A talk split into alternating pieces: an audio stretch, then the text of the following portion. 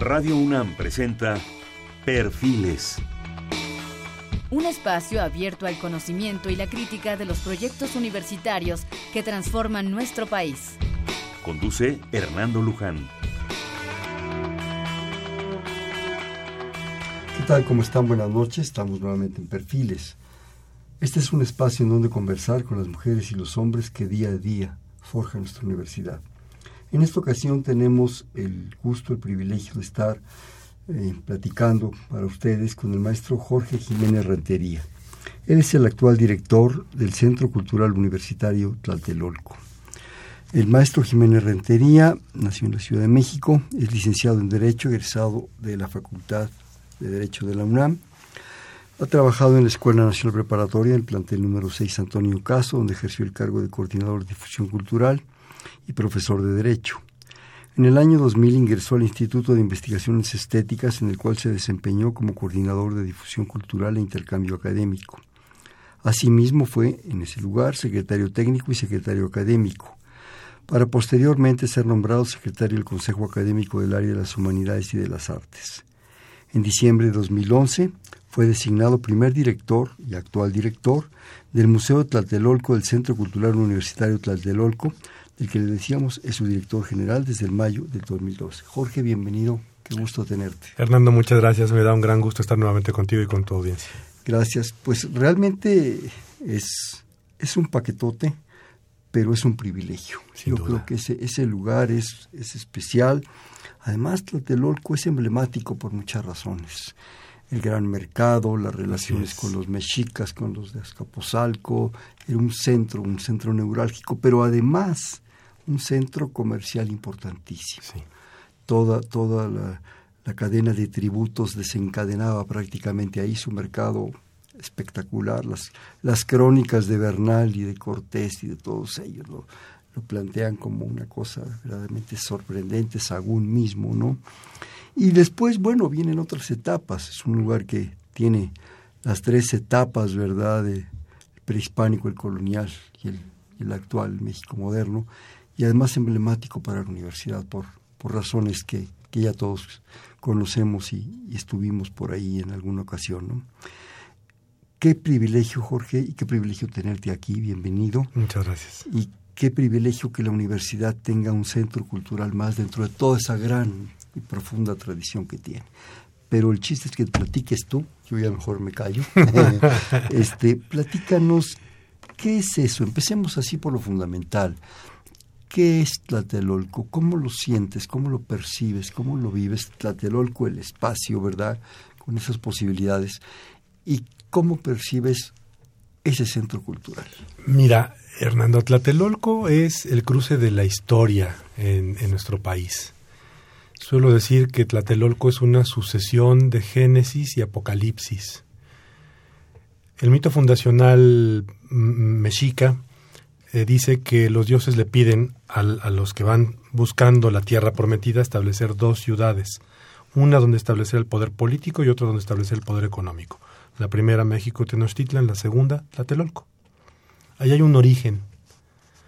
Después, antes de la llegada aún de los españoles, se suceden guerras por el poder entre, entre los tenochcas y los tlatelolcas, hasta que finalmente prevalece el dominio tenochca. Después llegan los españoles hay un nuevo surgimiento de la, de la ciudad. Y así continuamente hasta nuestros días. Hay una impronta interesante que se podría pensar de muerte, y sí es verdad, pero yo creo que toda muerte implica un renacimiento. No hablo de fe, hablo de procesos, de vida, de ciclos. Y Tlatelolco ha gestado ciclos vitales de gran importancia para México en distintos momentos. Lo, mencionabas tú, ahí se establece Fray Bernardino de Sagún y yo diría que ahí eh, se, se, lleva a cabo el primer ejercicio, digamos, de, de proto-universidad, vamos a decir.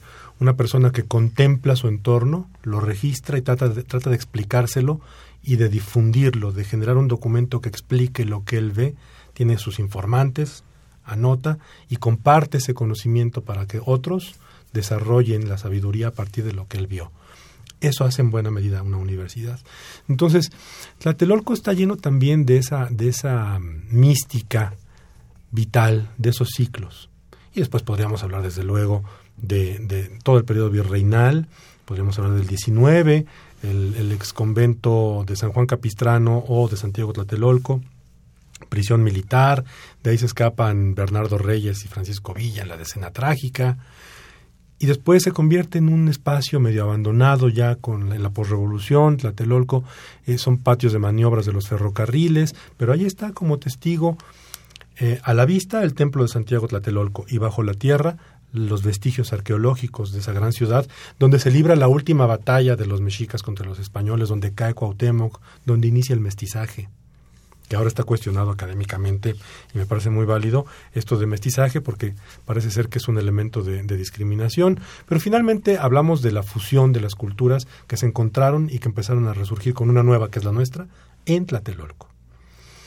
Posteriormente podemos hablar, desde luego, y debemos hablar del 2 de octubre del 68, una ruptura brutal del desarrollo estabilizador con una realidad ahí también latente y también eh, que explota en, ese, en, esa, en esa noche, en esa tarde-noche del 2 de octubre.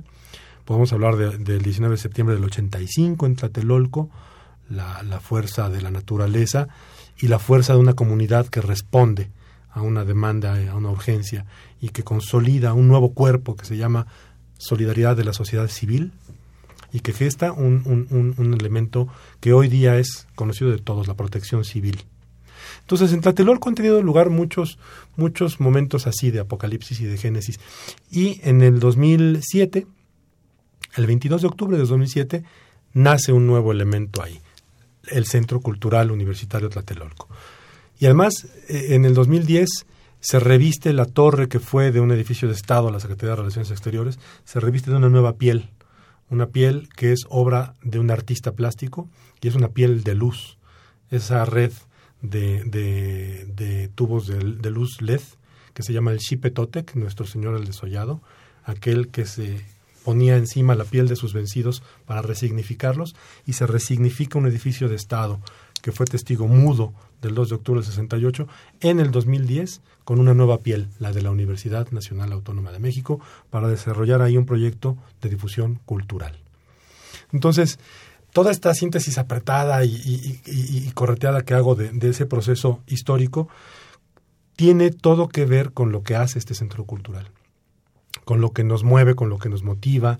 Además estamos rodeados de una comunidad muy vigorosa, de barrios tradicionales, no solamente la unidad habitacional Presidente López Mateos, que es el nombre oficial de, de la unidad habitacional Tlatelolco, que es muy importante, sino además los barrios tradicionales que están ahí, que son nuestros vecinos, La Merced, Lagunilla, Tepito, Peralvillo, La Guerrero. Y ahí está este, este faro, eh, en, muchos sentidos, que es el centro cultural. Ahí está esta universidad que es de todos, y no solamente de la comunidad universitaria. Y esto es particularmente importante en el caso del Centro Cultural, porque su acuerdo de creación dice que está ahí este centro para extender a la zona norte de la Ciudad de México los beneficios de la cultura de la universidad y para establecer un vínculo de la comunidad con el quehacer universitario. Palabras más, palabras menos. Ahí hay un compromiso, Hernando, que me parece maravilloso, porque si bien la universidad persigue siempre fines de orden público para, para toda la sociedad mexicana, en particular la difusión cultural, un espacio en particular, lo dice su acuerdo de creación no solo está ahí para servir a los universitarios, como es natural en la zona sur, en la ciudad universitaria y en los demás espacios, sino para servir a una comunidad inmediata, que también lo hacen nuestros colegas como el Chopo y Casa del Lago, pero en particular Tlatelolco, es el más nuevo de los centros culturales de la universidad y llega ahí con esa misión puntual y específica, lo cual es un motivo adicional para desarrollar proyectos pertinentes que nos permitan acercarnos a esa comunidad interesante esta, esta síntesis, como tú dices, muy apretada, pero, pero muy, muy puntual también. Eh, me llaman la atención algunos, algunos detalles. Ese, ese planteamiento que haces, creo yo, muy correctamente, sobre la muerte. Estamos precisamente a punto de celebrar en unos días algo tan nuestro, tan personal, ¿no? Eh, yo creo que Tlatelolco en general mexicano, pero específicamente Tlatelolco, está enmarcado, está, está puntualizado por la muerte. Sí, por muchas muertes, por las batallas, por las situaciones, por la muerte de una cultura que renace otra. Digo, no, no, no olvidemos 68, aquello fue terrible, ¿no? eh, la muerte de muchas situaciones emblemáticas, pero yo siempre he creído que existen dos tipos de muerte. La mala muerte, la que no produce nada, la que es absurda, y la buena muerte, aquella que permite renacer las cosas. Cuando un árbol cae en una selva, destruye todo y el árbol muere. Pero a partir de eso va a renacer otro pedazo de selva. Y yo creo que en esa zona tan marcada por, por esa cuestión tan nuestra como es culturalmente la muerte, han renacido muchas cosas. Ha renacido, como tú decías con correctamente, una conciencia social, un trabajo de sociedad civil, una tradición, una historia, una fuerza, cambios de etapas en la historia mexicana brutales, impresionantes, que yo creo que pocas, pocas sociedades han tenido cambios tan brutales como estos, ¿no? Y ahora algo que de todo eso surge este gran proyecto cultural, gran proyecto que le da énfasis a ese compromiso universitario de la cultura en, en, el desarrollo norte de esta ciudad, que ya no sabemos ni dónde termina ni dónde empieza, pero que ahí está. En términos ya del proyecto cultural, ¿qué es? ¿Qué es para ti como su responsable, director? No me gusta la palabra director, más bien siento responsable, es más cálida. ¿no? Sí, bueno, mira, Tlatelolco del Centro. ¿Viste cómo te cayó de, de, repente el asunto? No, fue muy interesante, fue un reto maravilloso. Mira, el espacio es único. El espacio es una maravilla, es, un, es una obra arquitectónica de Pedro Ramírez Vázquez, que en septiembre de este año cumplió 50 años, y hay retos ahí en todas partes, en distintos niveles. Uno de ellos, la arquitectura del espacio está diseñada para hablar de un Estado que en la década de finales de los 50 le quería decir al mundo que México era poderoso, portentoso, capaz, grande, fuerte. Estrábamos a la modernidad absoluta. A la modernidad, el desarrollo estabilizador. Pensemos en ese sexenio, finales del sexenio de Adolfo López Mateos, con el que inicia el proyecto, y la primera parte, digamos, del sexenio de, de Gustavo Díaz Ordaz. El, el, edificio, como todos los edificios, son los podemos leer, son un documento, son testimonios de una época, de un momento. Y la arquitectura te habla de una verticalidad del Estado mexicano. Tú ves esa torre recta, construida en mármol, que el mármol siempre ha sido la piedra que representa el poder. Si me permites, la representación de un Estado monolítico en ese absolutamente, momento. Absolutamente, Ahí no se podía variar nada. Si tú ubicas el, el, vestíbulo de Tlatelolco, tú entras por la, por la entrada principal y lo primero que tienes que hacer es azorarte de la, de la magnitud del espacio enorme. Tienes el techo, lo tienes a quizás son 15 metros y es un mismo plafón, el que está arriba de ti en el, en el, en el dintel de la, de la puerta hasta el fondo del espacio. Es decir, tienes que mirar hacia arriba como quien ora. Te jala. como quien mira una divinidad, la que quieras, ¿eh? incluso prehispánica. Es decir, tiene un discurso imponente, que estaba destinado a hablarle al mundo, a los estados que llegaban ahí a través de sus diplomáticos, de sus representantes. Ese era el discurso del, del, del edificio. Oh. Entonces, cuando yo llego ahí, el primer reto es cómo le decimos a la señora Chávez del edificio Veracruz, de aquí a la vuelta, que este es un espacio público, abierto, cultural, que la invite a entrar. Además había estado muy acotado. Absolutamente. A los pocos meses de que inicia la gestión, que, que encabezo con todo mi equipo de colaboradores, que es fenomenal, un equipo de gente muy joven, muy capaz, nos planteamos hacer un estudio de público. ¿Qué sabe la gente de quiénes somos? Y entonces acudimos a la Escuela Nacional de Trabajo Social que nos ayudó en esto y las respuestas eran francamente retadoras. La gente decía, pues es un edificio de gobierno no se puede entrar. La frase está registrada en las entrevistas, no se puede entrar, es un edificio de gobierno. ¿Cómo, cómo acoges ese, cómo asumes ese reto de no se puede entrar a entren, es para ustedes, es suyo. Nos interesa que ustedes trabajen con nosotros. Hagan lo suyo. Nos propongan y, y lleguen, en, en, entren. Entonces, una de las primeras respuestas que dimos a ese es de gobierno, no se puede entrar, fue muy sencilla, pero la verdad es que fue, yo diría que conmovedora. Poner las banderas de la universidad. Así de sencillo. En las astas que estaban, que están en la fachada, que estaban destinadas a las banderas de los países en, en, en el concierto de naciones de la Cancillería, pues subimos las banderas azul y oro. Y pedí que se pusieran en todas las puertas que daban al exterior el escudo de la universidad. Bueno, antes de eso, pedí a los muchachos que iban a hacer las encuestas que dejaran de vestir de paisano y se pusieran una playera del, con el escudo de la universidad, porque la gente no, lo- no, se, no, no se dejaba entrevistar. Claro, no saben quiénes eran. Se me permiten unas preguntas, no, no tengo tiempo y se iban. Pero cuando los veían con las playeras de, de, de la universidad, se acercaban. Así dime. Y entonces empezó a fluir. Y ahí, digo conmovedora, porque yo, yo de verdad, eh, de las cosas que más agradezco a la vida es haber trabajado ahora 22 años en esta universidad, que significa tanto para este país. Lo ha significado siempre.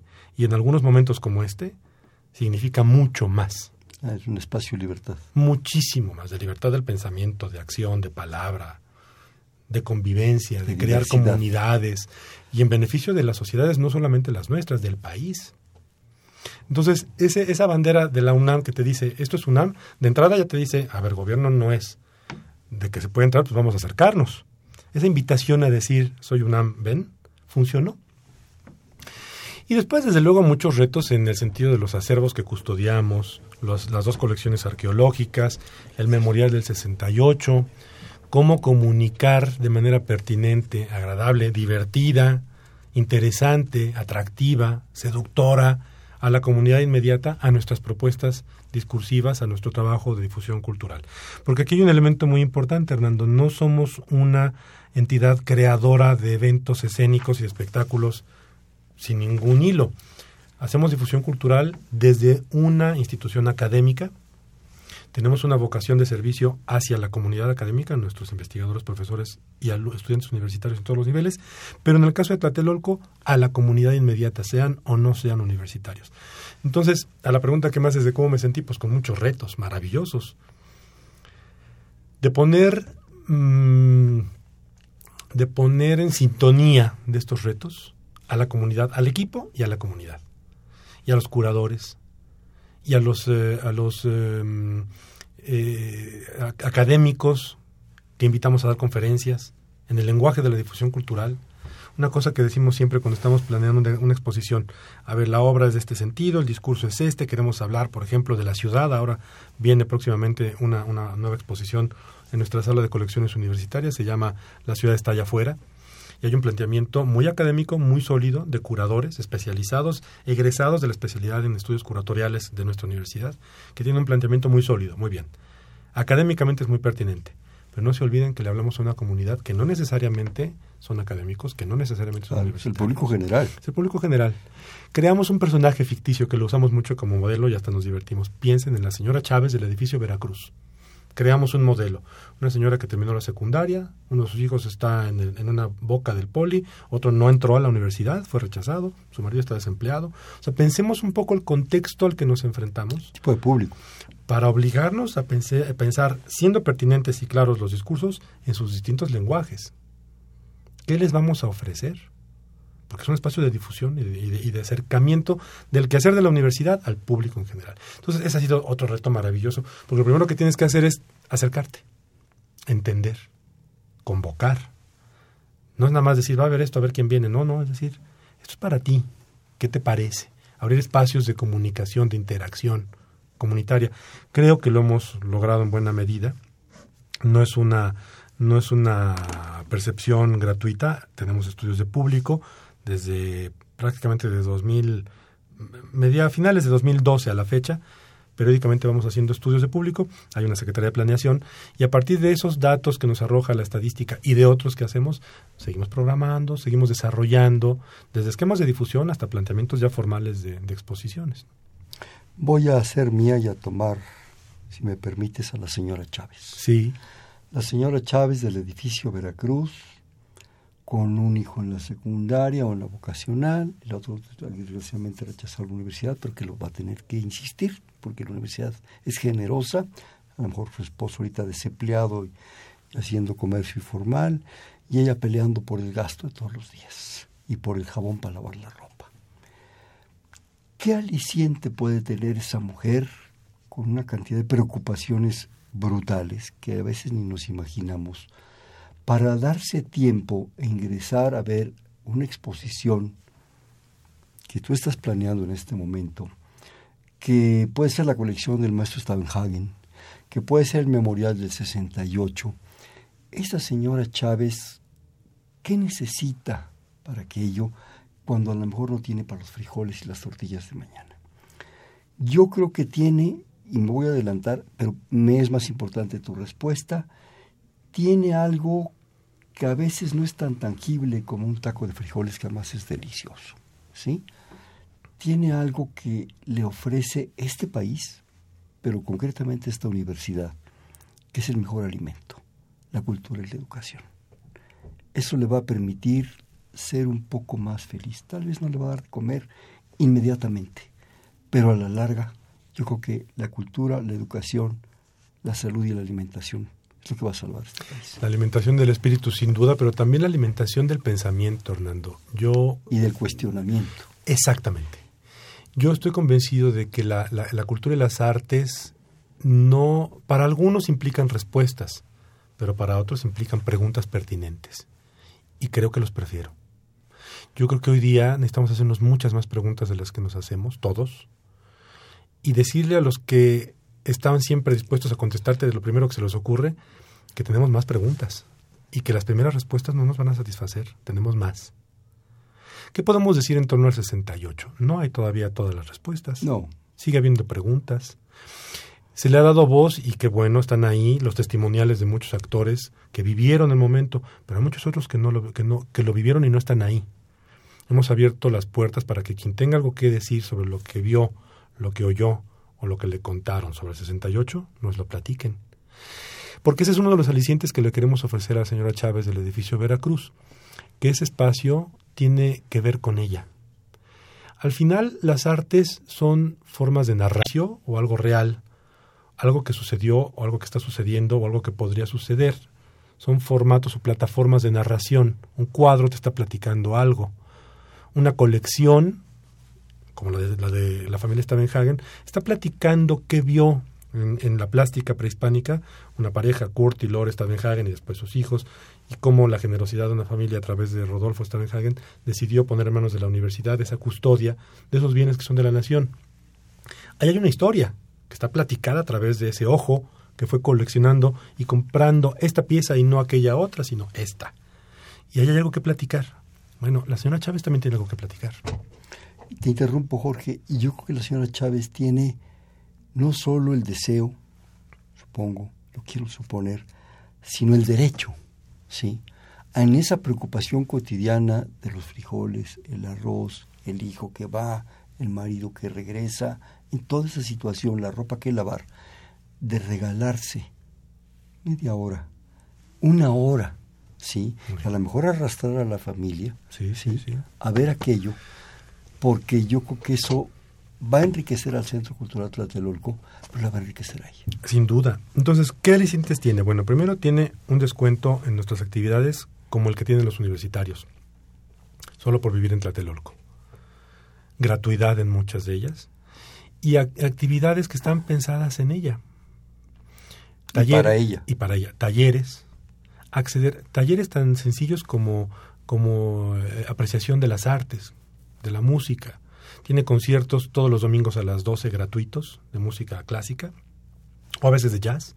Tiene conciertos muy frecuentemente de música popular mexicana, folclore mexicano, que auspician los museos de colecciones arqueológicas. Porque nos interesa decir que nuestras raíces y nuestras culturas representadas detrás de una vitrina son culturas vivas en un son jarocho o en la música huasteca, está, están los vínculos de las comunidades que están representadas en esas pequeñas maquetas que ves en una vitrina, donde están cuatro o cinco personajes alrededor de una fogata y son de origen prehispánico. Y que eso lo seguimos siendo hoy. También eso nos interesa decir a la señora Chávez y a sus hijos, y a su esposo y a todos los que nos rodean en los barrios tradicionales de la zona centro-norte de la Ciudad de México. Somos culturas vivas. Y lo que estamos exhibiendo ahí en las vitrinas no es algo que pasó y, y, ocurrió en otra época y acabó. No, es algo que nos vincula con un proceso histórico, cultural, que al final es un proceso vital del que somos parte. Todos hoy celebramos los cumpleaños, las muertes, la muerte ya nuestros muertos, eso va a ocurrir ya pronto, ahí en Tlatelolco también, que va a estar padrísimo el programa, si nos da tiempo te platico un par de cositas. No lo damos. Entonces, e, el aliciente es que la cultura no es una cosa de élite la cultura cada vez más es, es menos de espectadores y más de productores. Todos hacemos un consumo cultural y todos producimos algún tipo de bien cultural. Hemos tenido ahí en la sala de colecciones universitarias, dimos un curso de curatoría. En la primera exposición con la que se inauguró ese espacio, que se llamó Museo Expuesto, hicimos una cosa padrísima, a mí me gustó mucho. Dimos un curso de curaduría para nuestros vecinos, sin ningún tipo de, formación previa en el ámbito de la, del quehacer museístico. Y entonces llevaron ahí sus pequeñas colecciones de lo que ellos quisieran para exhibirlos en un espacio con curaduría, con museografía profesional, cédulas, y entonces les dijimos, tú también tienes algo que platicarnos, acércate. Claro, tu historia. Claro. Y si la colección es de cucharas o de, yo qué sé. Corcholatas. De corcholatas, por algo las estás reuniendo. Bueno, ese, esa, esa voluntad de una persona, como tú, es la misma que movió a una familia a coleccionar arte prehispánico o arte moderno o arte... Entonces, romper con este, con este, mm, ¿cómo llamarlo? Prejuicio, ¿no? De la dureza, de la distancia, del arte. De la élite. De la, favorece mucho que te hagas un planteamiento sobre ti mismo y sobre tu comunidad. Y queremos hacer más. Queremos que de pronto algún eh, joven ahí de Tlatelolco pueda llevarse a su casa alguna pieza interesante, cuidarla, invitar a sus vecinos y decirle, esta pieza la tengo aquí, me la prestó la UNAM. Adoptarla por un tiempo. Como lo ha hecho maravillosamente, conmovedoramente el MUAC, con el arte va a tu casa. No sé si conoces ese programa, pero es una maravilla. Los chavos de prepa se llevan un cuadro de, la universidad a su casa durante un tiempo, lo cuidan, lo exhiben, les explican a los que van y lo explican. Entonces, ese, ese tipo de modelo que, que Graciela de la Torre inició, que me parece genial, genial, maravilloso, lo puede hacer una, una, una institución como la universidad, que tiene claro que sus procesos de alto nivel, de alto rigor, de evaluación, etcétera, académicos, si no se vinculan con vidas cotidianas, ¿qué sentido tiene? Además, volvemos a lo mismo, al planteamiento original que tú, que tú nos hiciste favor de ofrecer. Las cosas no están muertas. Un cuadro no está muerto. Una colección de corcholatas no está muerta. La gente menos está muerta. Todos tenemos cosas que decir y que plantear. Y todos tenemos responsabilidades. Porque si bien la universidad nos da todo, ¿sí? tenemos también la posibilidad de ofrecer cosas. Y qué mejor que reproducir caseramente si tú quieres, pero muy importantemente, esa cultura. ¿Me permites, Jorge? Me llega aquí una, un comentario interesante y, es importante que lo leamos. El señor Agustín Mondragón del Centro Histórico, que le agradecemos profundamente su llamada, comenta, la mezcla de dos razas no se dio en Tlatelolco, sino en Yucatán con Gonzalo Guerrero y una princesa de ese territorio. Y Tlatelolco es representar la brutal invasión de los españoles que después de asesinar Pedro de Alvarado a los sabios de Tenochtitlan, el invasor Cortés y los 300.000 aliados indígenas masacra y destruye esa ciudad económicamente poderosa, tratando de borrar la religión y sentando las bases de la religión católico-cristiana. Pero la religión indígena persiste a través del sincretismo y el 68 es la brutal represión contra los estudiantes y los gobernantes priistas y el sistema que nos gobierna. Agradecemos su, su comentario, señor Mondragón. Afortunadamente, en este espacio diverso podemos, podemos decir estas cosas. En parte usted tiene mucha razón, bueno, no en parte, usted tiene mucha razón en muchas cosas. Eh, eh, la historia de este país, señor Mondragón, es, es especial. Tenemos que, a veces con tristeza, a veces con alegría, aceptar muchas cosas. Esa es una de las muchas miradas que puede haber en torno a la historia. Desde luego están las opiniones y están los conocimientos, yo creo que la historia es un patrimonio también de todos y todos tenemos derecho a mirarla con los elementos que tenemos a la mano. Y opinar, pero fundamentadamente como creo que lo hace, lo hace el Señor. Eh, ahorita y volviendo al asunto que decías, constantemente está saliendo el asunto de la muerte, se me hace sensacional ese esa piel que nos describes del, del edificio, ¿no? Es una pieza padrísima, de, de, nuestro Señor el desollado, el 21 de marzo, el cambio de la primavera, de la, primavera que, que, se viste nuevamente después del, invierno, ¿no? Y yo creo que hasta en eso es simbólico Tlatelolco, hasta en eso es simbólico el centro cultural y, y ese espacio en que precisamente nos ofrece algo nuevo, algo diferente, hasta un planteamiento estético muy profundo, muy importante, Jorge. Sí, cómo no. Ese Chipetotec nos ha significado también un reto y una oportunidad maravillosos. Yo no conozco muchos casos, puede haberlos, pero yo no conozco muchos en los que una obra de arte en el espacio público haya generado un sentimiento de pertenencia y de, identidad tan potente como el Chipetotec en Tlatelolco. Y voy a platicar una anécdota. Hace alrededor de un año, un poquito más de un año, eh, la pieza había sufrido un deterioro natural por el desgaste, por el, se estaba experimentando cuando se, se, se, puso ahí en Tlatelolco con estas nuevas, entonces nuevas mangueras de, de, LED y pues a ver cuánto duraba y duró menos de lo esperado, entonces llegó un punto en que ya no se apreciaba completa la pieza, ya no estaba respetada la integridad de la obra plástica. Y el autor en uso de sus derechos como artista, como autor, nos pidió que la pagáramos.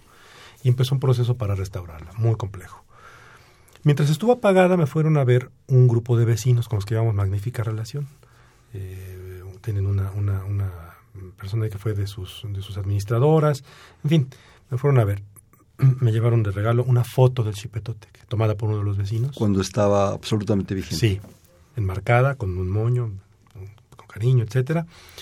Y una nota que me encantó. Dice, te recordamos que el chipetotec es nuestro. Y cuando me lo llevaron... No, lo apagues, por favor. expuso ella.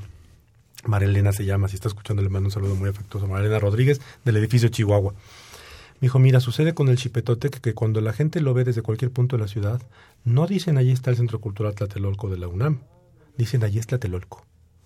Y ah. Tlatelolco somos todos. Entonces no nos quiten ese, esa seña de identidad que tenemos todos en Tlatelolco.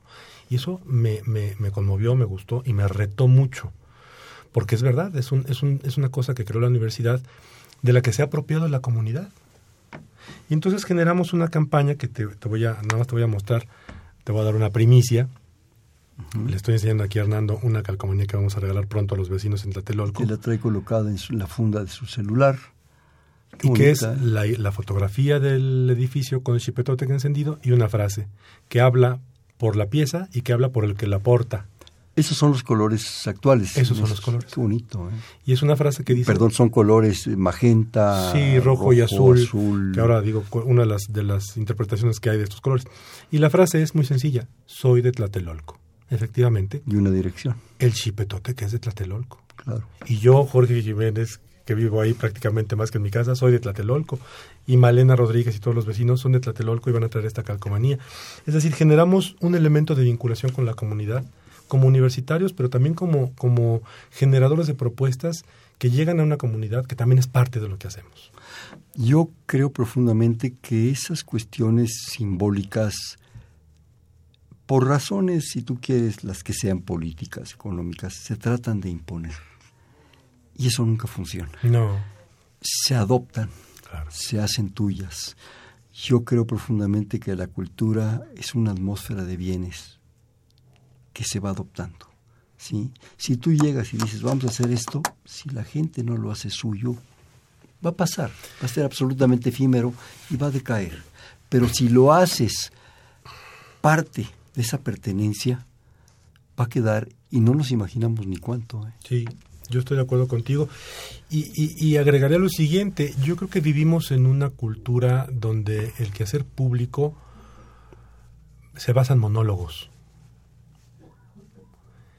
excepto en la cultura. En la cultura o hay diálogo o no hay cultura. O no hay nada. Sí.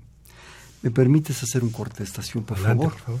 Estamos en Perfiles, un espacio en donde conversar con las mujeres y los hombres que día a día forjan nuestra universidad.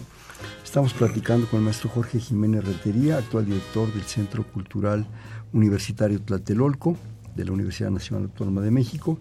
Estamos en el 55 36 89 89 le repito, 55 36 89 89.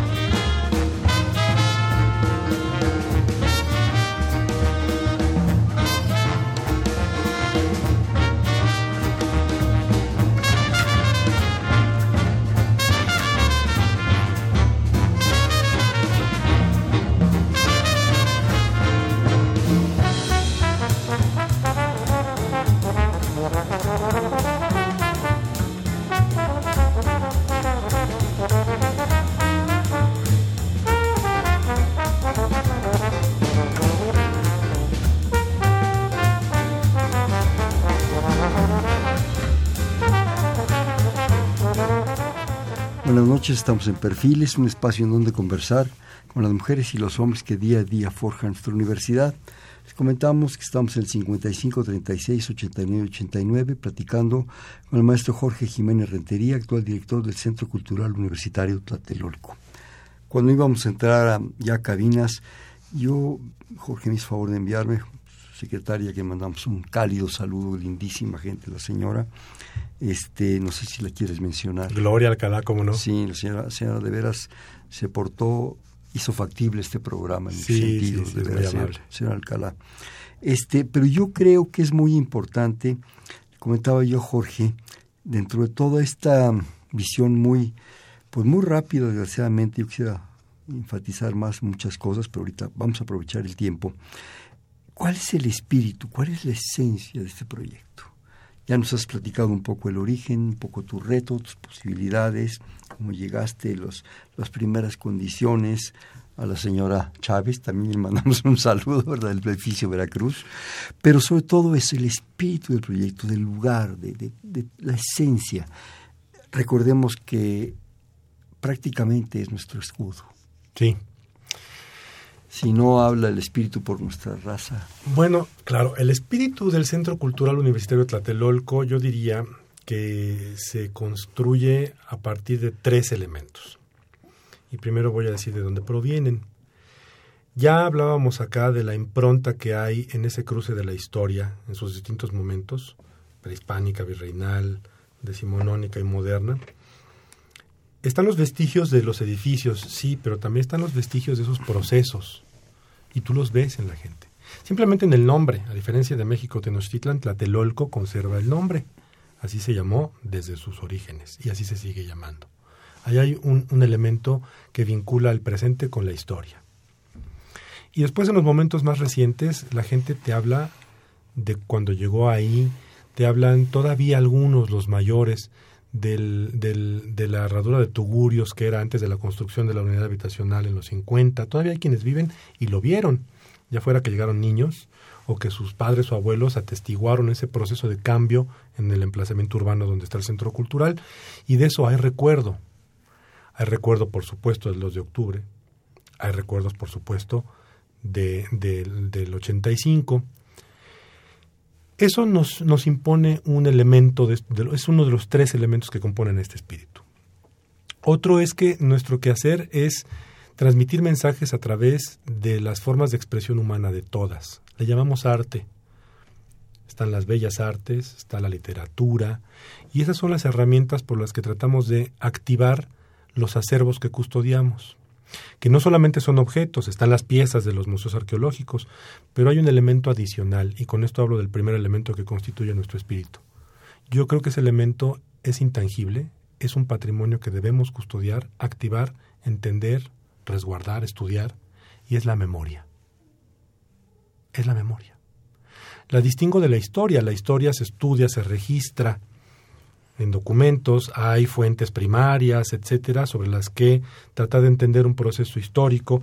El señor Agustín Mondragón nos habla de una lectura que él hace de un proceso histórico, habrá quien haga otras distintas. Claro. Pero la memoria es indiscutible. Tú tienes la tuya, yo tengo la mía. Y es un elemento que podemos poner al centro de la mesa para activarlo y para desarrollar una propuesta, entender un proceso, un momento, un contexto, un espacio, personal, personal objetivo, subjetivo, com comunitario. Y eso está ahí. Las personas tienen una memoria, generan una memoria comunitaria, generan una, una memoria espacial, se genera una, una memoria histórica. Entonces, una, una de, las, de las patas de esa mesa que es el centro cultural es la memoria. Otra, ¿cómo, cómo llevamos, cómo, cómo tejemos esos hilos de la memoria para generar un producto cultural? A través del arte. Y el arte lo entendemos a través de los especialistas, sí, desde luego, pero también de lo que, de lo que tú quieres apreciar. No solamente es un cuadro, sino ese, ese mismo cuadro que te dice a ti. ¿Por qué no nos lo platicas? Y lo hemos hecho, por ejemplo, con una exposición como esta que comentaba el Museo Expuesto, donde proponíamos, primero les explicábamos a los visitantes qué es una cédula, qué es ese papelito que tú ves junto a un cuadro donde a veces dice solamente el título, el autor y la fecha, a veces dice algo más esta obra fue hecha en este contexto, te habla algo más de la obra o te habla algo más del autor, este pintor nació en tal momento, eso está ahí en un papelito. Pero ¿cómo sabemos que eso es lo que tú quieres saber de la obra? A lo mejor tú quieres decir que la cédula, que en la cédula tú nos quieres platicar qué emoción te generó esa obra. Bueno, escríbela y pégala ahí. Y lo hemos hecho. ¿Por qué? Porque creemos que el arte es un vehículo justamente para detonar esa necesidad. No solo de sentir, que a veces decimos el arte es para sentir, no, también es para expresar. Un disparador. Exactamente, un detonador de emociones. Las que traes. A mí me gusta la frase que dice que el arte no genera nada, simplemente descubre de ti lo que ya llevabas dentro. Entonces es memoria, arte, y la tercera, el tercer elemento de ese espíritu que constituye el Centro Cultural Universitario de Tlatelolco, creo yo que es justamente eso, comunidad. Arte, memoria y comunidad son los tres elementos que constituyen el espíritu de lo que hoy, a través de un proceso de maduración de cuatro años y medio del equipo que he tenido el, enorme gusto de encabezar, hemos ido entendiendo y proponiendo y experimentando y equivocándonos, por supuesto, y acertando, creo yo que más veces que equivocándonos, pero siempre con ese con esa intención de acercar a una comunidad, conocer sus historias, activar su memoria, resguardarla. El Memorial del 68 no es un museo, no tiene acervo, no tenemos objetos, tenemos memorias. Tenemos testimonios de los de los que ahí dicen qué vivieron y qué pasó. Y nos hacen falta más, queremos nuevas piezas en ese, en ese museo, en ese memorial. Queremos más testimonios de más personas. Está abierto a que la gente vaya y nos diga, pues yo vi esto, a mí me tocó tal cosa, mi tía me platicó, aquel día yo iba hacia tal y me... Ese tipo de testimonios que son memoria, nos interesa custodiarlo. Hay un, actual coordinador, coordinadora del memorial, Esmeralda Reynoso, que estuvo detenida el 2 de octubre y pasó tiempo detenida, era una jovencita de bachillerato, esa era la coordinadora con nosotros, y ella ha activado esta propuesta de recaudación, de, recabar pues testimonios de otras personas que a lo mejor no fueron, no fueron líderes, que a lo mejor no estuvieron presos, que a lo mejor pasaban por ahí, pero finalmente la historia también la construimos entre todos, a través de nuestras propias memorias, y para eso está abierta. Em, Serían la memoria, el arte y la comunidad. La comunidad. Eso es el centro cultural arte, memoria y comunidad. Yo creo que cuando tenemos a veces el atrevimiento de asomarnos a un museo, hay hermosuras, hay lugares espectaculares, apasionantes. Pero, y es una sensación muy personal que quiero compartir contigo en público, de repente los sentimos un poco estáticos, un poco fríos, con cosas espectaculares. Y lo mismo puede ser grandes cuadros, grandes propuestas artísticas, que piezas arqueológicas, que ahora estas eh, cosas que se hacen ahora de los, planteamientos que son entre arte, objeto, en fin. El arte contemporáneo. arte contemporáneo, sí, los, las instalaciones famosas, ¿verdad? Que hay unas espectaculares, ¿verdad? Pero de repente, ahorita que dices esto, Jorge, si no están esos elementos sustanciales, sobre todo el que la comunidad lo haga suyo, se lo apropie, lo modifique, lo tuerza, lo vuelva a reencontrar, lo vuelva a enderezar, participe, de repente es una sensación un poco distante. Esa es una sensación que yo a veces me da mucho, ¿no? Y, y he tenido el privilegio de ver museos piezas y colecciones extraordinarias y ser partícipe. Yo he hecho algunas cosas también, me he atrevido a hacer cosas. Y de repente es ese reto, la comunidad la comunidad y la comunicación. La comunicación siempre es un reto y yo creo que uno de los retos mayores, en particular del arte contemporáneo, que no es una de las vocaciones del centro, no sí presentamos y exhibimos cosas de arte contemporáneo, pero no es una de sus vocaciones específicas.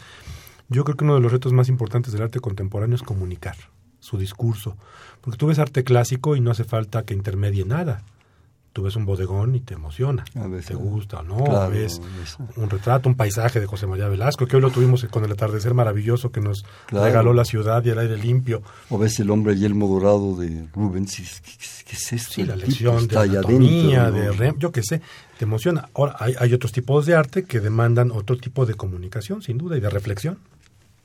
Claro. Nos llegan aquí un par de, de participaciones, si me permites. Eh, José López Rodríguez de la Unidad CTM Azcapotzalco y ese maravilloso programa. Realmente lo hacen ustedes escuchándonos. Y comenta, fui maestro de educación especial para ciegos. Adopté el cómputo Nepawolitzin, hijo, perdón, pero vigesimal al decimal. Perdón, perdón, señor López, pero está, Está un poco confusa la letra para que los jóvenes ciegos tuvieran acceso a las matemáticas, homologando las cuentas de su tablero a un abaco que el ingeniero del IPN, David Esparza Hidalgo, fomentó y yo lo adopté para el trabajo del joven débil visual y ciego, para que tuvieran acceso no solamente en primaria y secundaria o estudios superiores.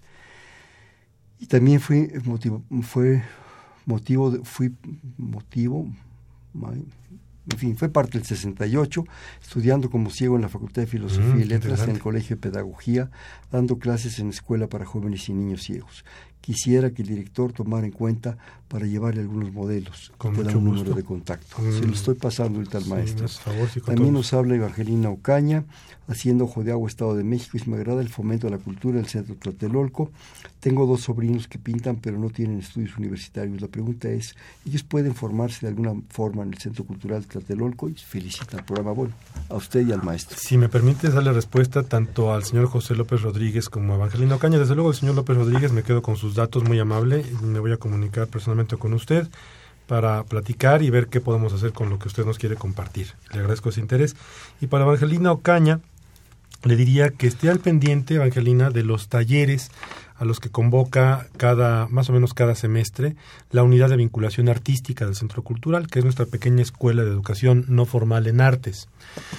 Y, digo no, no, formal porque no tiene el propósito ni de prepararlos para estudios posteriores, ni de finalizar, ni de preparar, ni de profesionalizarlos. Son talleres eh, de, de, artistas a los que buscamos la manera de abrirles espacios para que sean em, divulgadores de su oficio, de su especialidad, de su disciplina, de su trabajo. Que enseñen arte es una manera de decirlo, pero no es necesariamente eso, porque no es un proceso formal. Son talleres que cada ciclo vamos invitando a nuevos profesores, no es que empiece uno con pintura 1, 2 y 3 y eso se repita cada ciclo. Un ciclo puede haber pintura y el siguiente puede no haber pintura, porque lo, que nos interesa es que haya una dinámica comunitaria de creadores que se especializan en enseñar, en transmitir su conocimiento. Ahí seguramente podrán desarrollar sus habilidades sus, sus, sus, sus, hijos, que son sus sobrinos. sobrinos. Si me permites, Hernando, voy a dar la dirección electrónica. Sí, yo a pedir que por favor no Tlatelolco, porque ya que hay estas llamadas que, aprecio mucho, veo que es necesario compartirles una, una herramienta de comunicación con nosotros. Eh, la página es www.tlatelolco.unam.mx. Otra vez despacito. www.tlatelolco, como suena, tlatelolco.unam.mx. En la página se va a desplegar ahí una ventana de los servicios que ofrecemos, además de las exposiciones, etcétera. Hay talleres, hay una sección que dice talleres, unidad de vinculación artística, y ahí puede usted ver los talleres que se, que se ofrecieron en el ciclo vigente, que terminará en diciembre, y los que se ofrecerán para a partir de, de mediados de enero, se anunciarán ahí mismo. No los anunciamos ahora porque eso es un proceso que se abre una convocatoria, nosotros decimos, bueno, queremos proyectos en disciplinas del cuerpo. Puede haber danza directa, pero puede haber danza contemporánea. Hay, por ejemplo, un taller de box muy divertido para niños, que no es necesariamente la disciplina boxística, sino tipo de danza. Entonces ahí hay muchas disciplinas que pueden acercar a niños, adultos y adultos mayores a disciplinas artísticas. Y en esta página supongo también se puede encontrar la programación completa de todo el centro para que cuando tengan un tiempo o se lo den, por favor dénselo, asistir a las actividades, ver las exposiciones, las propuestas. Y hablando de eso, nos ibas a platicar de eh, este asunto. Bueno, yo quisiera tus comentarios de esta programación que me hiciste favor de enviarme en lo general, eh, octubre, noviembre y creo que un filito de diciembre, y especialmente del, del asunto de muertos. Mira, el Día de Muertos, te agradezco mucho la oportunidad de compartirlo porque es algo que está en nuestra programación, pero sucede solamente durante unos cuantos días. Claro ha ido creciendo nuestro evento de festividades sobre, sobre Día de Muertos. Y ahora, en particular, desde el año pasado, pero ahora con, con un nuevo enfoque, con un, nuevo impulso, y estoy encantado y lo agradezco enormemente, participan grupos de, de actividades estéticas de las preparatorias de nuestra universidad. Yo trabajé ocho años en Prepa 6, de donde soy egresado. Ahí empezó mi vida como, como, como servidor universitario. Y, como universitario. Y como universitario, sí, trabajando, digamos, porque prácticamente no, no salí de la no he salido de la universidad, antes de titularme ya trabajaba en la universidad. Venimos improntados. Bueno, el trabajo profesional que hacen los profesores de danza y sus alumnos de teatro, de música en las prepas es una maravilla. y ellos lo exhiben una vez al año en su, en su Semana de las Artes y eventualmente en los, en los actos que presentan en cada plantel. Pero a mí me ha gustado esto tanto que los invité a que se presenten en, nuestra programación habitual para Día de Muertos grupos de danza, porque me interesa mucho que la gente los vaya a ver. Son de verdad de primerísimo nivel. Y en esta ocasión nos acompañan grupos de danza de la Prepa 2, de la Prepa 4, de la Prepa 8, grupos de teatro de la Prepa 6, también de la Prepa, de la Prepa 2 habrá algunos. Entonces van a estar presentándose con un programa, además de otras actividades, que se llama Ruta Mictlán el, el, diseño lo hicieron como uno de estos carteles que llevan los microbuses enfrente, simpatiquísimo, y así dice, vamos, vamos, vamos en ruta al Mictlán. Y una cosa que creo que mm, ya se agotaron los boletos, pero que de todos modos la platico porque nos da mucho gusto, los folcloristas. Esta agrupación de tanta tradición que cumplieron 50 años en este 2016. En cuatro días o cinco días se agotaron los boletos que ofrecimos, ofrecimos 500 boletos gratuitos ya no hay lugar, pero ese es el tipo de, de, oferta que queremos hacer llegar a nuestra comunidad inmediata. ¿no? Pueden consultar la programación para el Festival del Día de Muertos Ruta Mictlán en la página que ya di, o en Facebook, en Facebook estamos como CCU Tlatelolco. Y me imagino que irán a poner algún algún altar, alguna cosa. Está la ofrenda. Y yo creo que volvemos a lo mismo. Yo creo que el altar, y lo comentaba yo con algunas gentes, es una maravilla, es una gran tradición de nosotros pero no basta con poner el cempasúchil, los saumerios, eh, los, las fotos, hay que estar ahí, hay que participar. Es una ofrenda viva, la hemos llamado una ofrenda viva porque el escenario mismo donde se van a presentar todos estos eventos es la propia ofrenda, que además inicia con una procesión al modo de las procesiones de muertos que hay en muchos lugares de nuestra provincia, donde se va llevando el cajón y va llorando el pueblo con una banda de vientos lo vamos a hacer así. Esto inició hace 22 años en Prepa 6 y ahora después se hacía en la mega ofrenda en Ciudad Universitaria y lo vamos a hacer ahora en Tlatelolco. El año pasado salimos a la Plaza de las Tres Culturas con esta representación teatral y musical y es muy bonito porque la gente se va sumando a la procesión y después regresamos al Centro Cultural y ahí inician las representaciones de danza, de lectura de cuentos, de sones jarochos, con los grupos que son de nuestra escuela de, vinculación artística, de nuestra unidad de vinculación artística. De manera que es un verdadero festival con grupos de artes, con cuentacuentos, con, con grupos de, música y de danza en torno a esta festividad a la que invitamos a la comunidad. Eh, esta, este, estos eventos de, del altar, de todo esto, ¿es de día, es de noche? Eh, Empezamos el día de mañana a la una de la tarde con algunos eventos, un taller infantil que se llama Los Dioses y la Muerte. Bueno, miento, empezamos ya el, día sábado. Eh, la procesión, esto que platico que vamos a hacer con la banda de música de Prepa 6 y esto, es el 26 de octubre a las 6 de la tarde.